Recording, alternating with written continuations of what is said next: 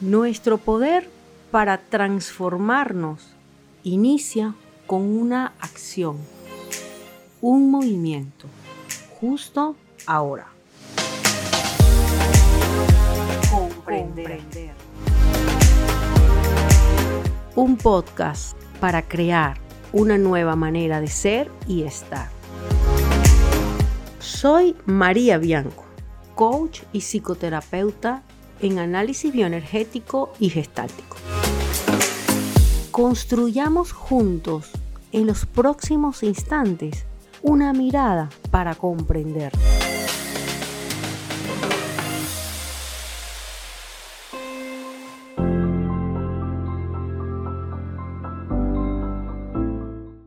Hola a todos, bienvenidos a este espacio. Y hoy quiero conversar acerca del cambio. Y para abrir este espacio y conversar acerca del cambio, quiero hacer referencia a Heidegger. Cuando hablamos de cambio, necesitamos asociarlo a esa condición humana propia de nosotros, de, eh, a lo que Heidegger llamó transparencia.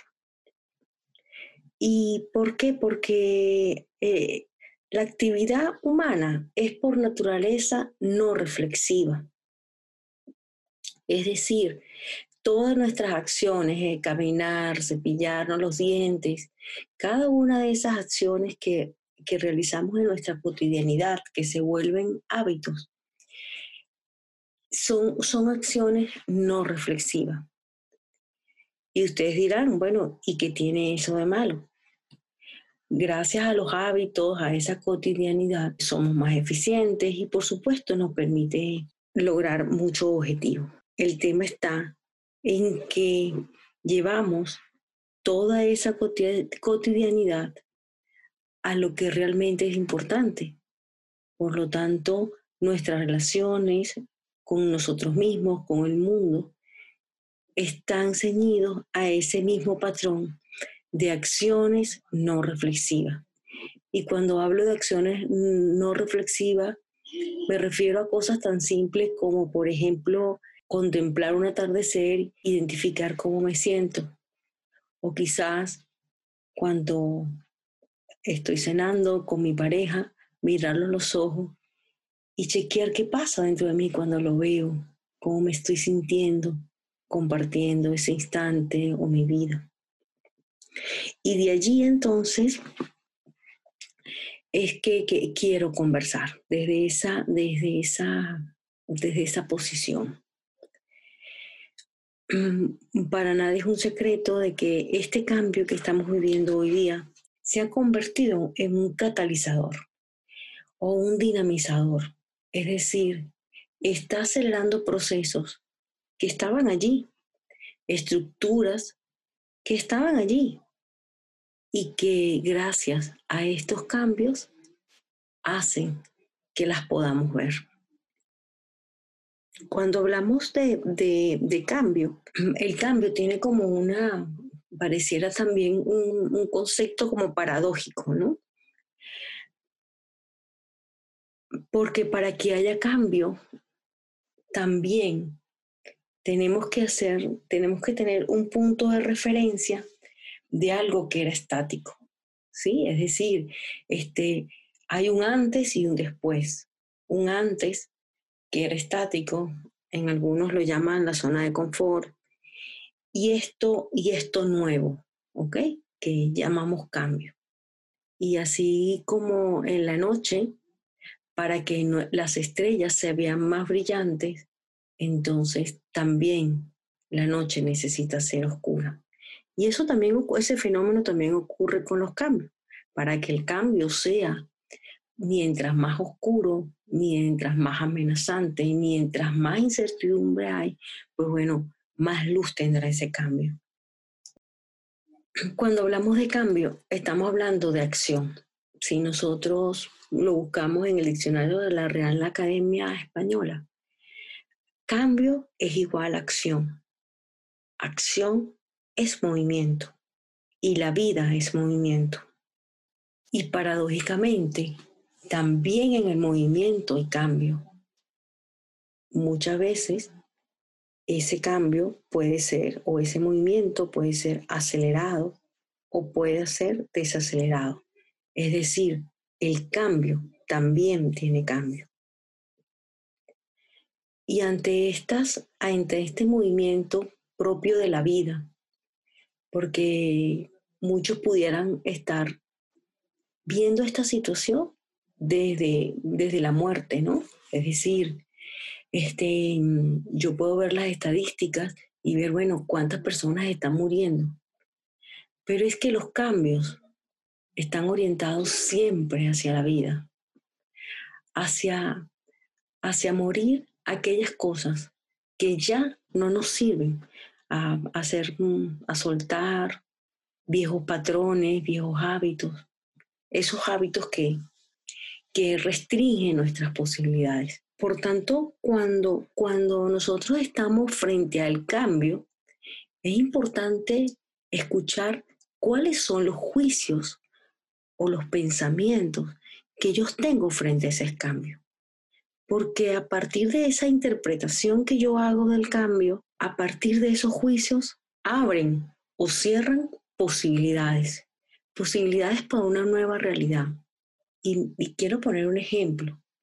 Si yo en este momento hago una interpretación negativa de lo que sucede y lo asocio a crisis, a escasez, pues bueno, inexorablemente lo que yo voy a comenzar a experimentar en el presente, aunque no lo esté viviendo, por supuesto será ansiedad, preocupación, angustia. Y quizás eso no tenga por qué ocurrir, así como me lo estoy imaginando.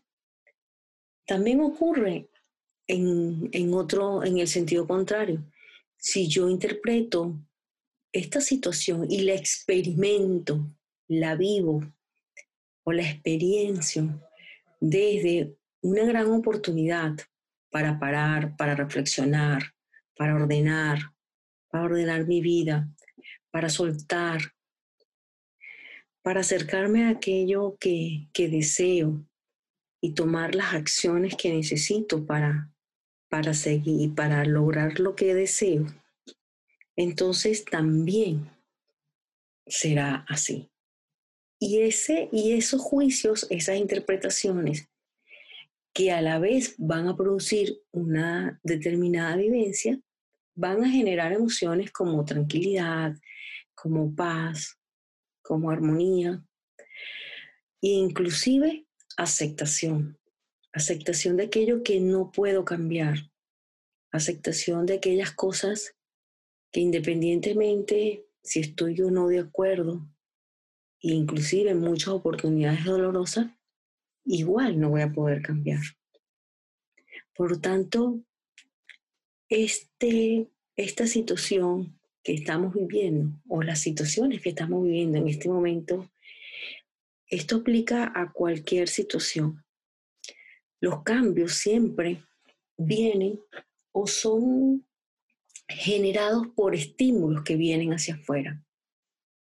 Un estímulo que viene hacia afuera como un acto reflejo de aquello que yo necesito para dinamizar el cambio, ese cambio que necesito de adentro hacia afuera. Ahora, que este cambio sea una, un portal, o sea, o se convierta en un, salto cuántico.